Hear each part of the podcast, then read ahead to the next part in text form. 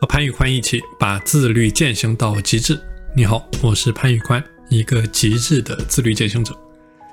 在我的自律私塾，有学员在问：对于一件事情，不知道究竟应该做还是不做，做和不做的结果都会患得患失。那么在这个过程当中，他会觉得纠结内耗，以至于拖延浪费时间。他想问怎么解决这样的情况？那在我看来呢，如果你的选择太多，还不如没有选择。尤其是针对有选择困难拖延症的人，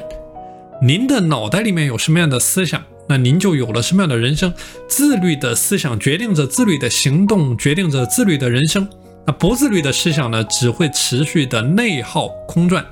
每一个人每天都只有二十四个小时，时间是有限的，精力是有限的，意志力也是有限的。你把所有的有限的精力和意志力用在难、困难而且正确的事情上面，那你就会在这上面开花结果。而如果你把时间和精力都花在拖延和内耗上面呢，您将一无所获。在我还没有理解到这个智慧的时候，我是浪费了大量的时间在吃喝玩乐上面去获得及时的享乐。后来我发现，这些及时的享乐给我带来的快乐的半衰期变得越来越短，那就像上瘾一样，我需要投入更多的时间在这上面，我才能够获得同样的快乐。那我每天的精力就变得非常的差，一天又一天的时间被浪费掉，没有任何的成绩，每天空虚、焦虑、迷茫、慌乱、不知所措、无言以对。而当我真正理解了这样的智慧之后呢，我非常珍惜每天的时间，我从来不浪费一分一秒。我开始研究怎么样去系统的提高效率，我怎么样才能够不浪费时间，我怎么样才能够做困难而且正确的事情，我怎么样能够做好我的减法系统，做好我的聚焦系统，我的自律系统，我的死磕系统。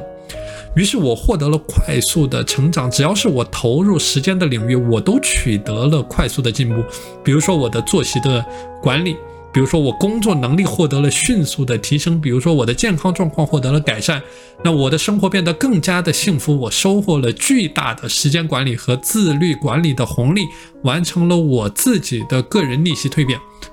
当然，你看见在这里我说的很轻松，其实整个过程呢一点也不轻松，因为我用了整整十四年的时间才从知道做到做到。而你之所以做不到自律，因为你不知道；因为你知道你就能够做到，你做不到，就是因为你不知道。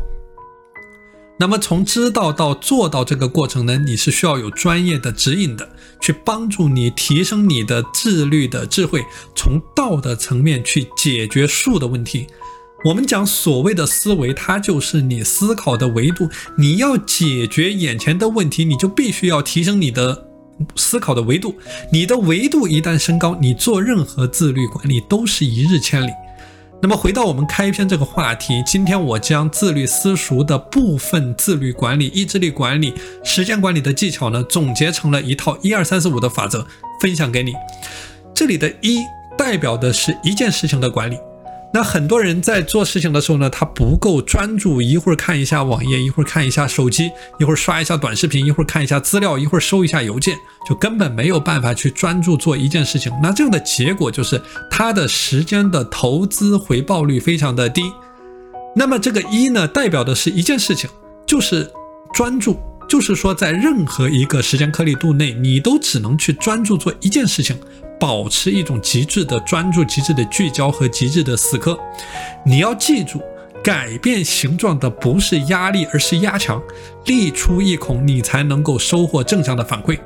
那比如说，我刚开始在践行自律的时候呢，我会先去寻找一个点去寻求突破。我要早睡早起，我就只做早睡早起这一件事情。那至于其他的，像什么锻炼啊、读书啊、工作啊、专业提升啊这些，我通通不去想。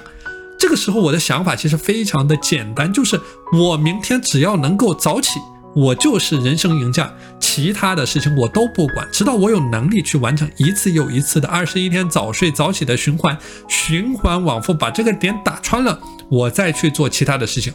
那这个时候早睡早起对我其实已经没有难度了，因为我已经形成了习惯，我不再需要消耗意志力去早睡早起了。那这样的话，我就有多余的意志力去死磕其他的自律习惯。长此以往，连续死磕自律十四年，整个人就会发生翻天覆地的变化。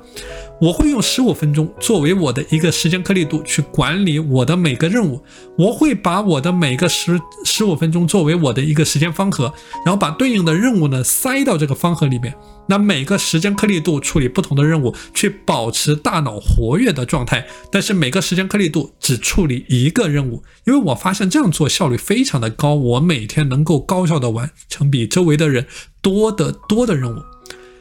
那这个一二三四五法则的二代表的是两个步骤，一个步骤叫做思考，一个步骤叫做行动。就说当你接到一个任务的时候，你首先要去想，我究竟能不能够在两分钟之内把它完成。那这个时候呢，你面对着两种情况，第一个情况叫做这件事对你来说是举手之劳，你可以在两分钟之内去完成它。那第二种情况呢，叫做这件事情非常的麻烦，我没有能力在两分钟之内完成它。那针对这两种情况啊，接下来你所需要采取两种对应的行动。那第一个行动叫做举手之劳的事情，你立即去执行它，防止事物的积压。那第二种行动呢，叫做麻烦的事情，那你进行记录，根据重要紧急程度和你一天的时间规划，按这个排程去执行。我举个例子，当你专心工作了二十五分钟，你本来打算停下来休息五分钟。那这个时候呢，你的同事让你上传一份资料，那你的第一步应该去思考：我找到这份资料，我能不能够在两分钟之内完成？如果说这是一个举手之劳的事情，那我马上找到并且发给他。那如果不是，那我就要把这件事情给记录下来，把事情先给记录下来，根据我今天事务的紧急重要程度和我今天一天的时间规划排程去执行。这两个步骤的目的，就是为了最大程度的去降低我们既定的行动计划受到干扰的风险，去避免一些无价值的琐事占用我们处理更重要、更紧急事情的时间和精力，去提升我们的时间的投资回报率。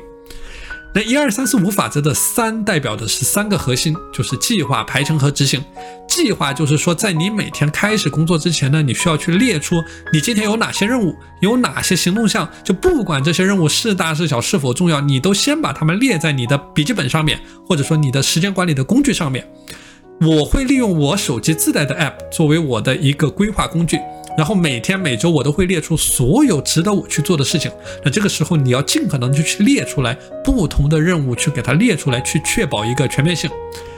那排程就是说，你要根据你的重要紧急四象限法则，对上一步你所列出来的所有的任务去进行一个排序，哪些是重要的，哪些是紧急的，然后根据每件事物的重要紧急程度进行一个排序。那么这个执行的过程就是说，你要根据价值最高的任务，从这个任务开始，当把第一件事情彻底做完之后，或者没有办法再推动下去之后呢，再去执行第二件事情。那我没有完，我每完成一件事情，我就会在我的 app 上把这件事情给它划掉。这个时候，我心里面的成就感是非常高的，因为我在不停的完成事情，我在不停的拿到结果，我是有收获的。那么这个时候，成就感就会推动着我去做下一件事情。OK，那一二三四五的这个四代表的是四象限法则。那比如说第一象限就是重要紧急救火的事情，马上去做。第二象限呢，叫做重要非紧急，就投资未来的事情，那你是需要计划百分之六十到百分之八十的时间去做。那第三象限呢，代表非紧急非重要，就是没有价值的事情不需要去做。那第四象限代表的是紧急非重要的一些非紧急，这个紧急非重要的一些事情，或者说琐事，那就按照三 D 法则来做，叫做 delete、delegate 和 delay。那这个一二三四五的五就代表的五分钟法则。这个五分钟法则啊，就是说，当你碰到一个任务、一个难题，你反复的去纠结，你应该什么时候去做，按照什么样的步骤去做呢？这个时候你就不要陷入到一种过多的思考当中，你给到自己五分钟的时间，你先执行起来再说。那比如说我跑步之前，我觉得非常累，那我就不管三七二十一，我先把跑鞋穿上，我走到楼下去。那我在专业学习之前，我会感到有一种抵触，那我也会不管三七二十一打。开我的专业书去看上一页，那我在写文章之前，我没有思路，我会先不管三七二十一，我打开我的笔记本电脑，我写上五十个字。那后来我发现，我只要把跑鞋穿上，我就能够跑完五公里。我只要能够把专业书翻开，我就能够进入到状态，我能读上一个小时。我只要能够写上五十个字的开头，我就能够写完一篇上千字的时间管理纯干货的文章内容。所以，我只要开始行动起来，我就能够拿到结果，而不是陷入到一种无穷无尽的内耗过程当中。所以，这是一个对抗拖延症的很好的方法。因为一旦你陷入到无穷的思考当中，这个事情根本没有办法起步。OK，这套一二三四五的自律管理法则是个人系统自律体系搭建的一个入门篇。而你要真正的彻底把自律做到极致，你必须要三百六十五天持续不间断、无死角的学习精进、训练提升。而你如果想要加入到我的三百六十五天自律私塾，并接受系统而专业的自律训练和思维提升，请你告诉我，我在自律世界等着你。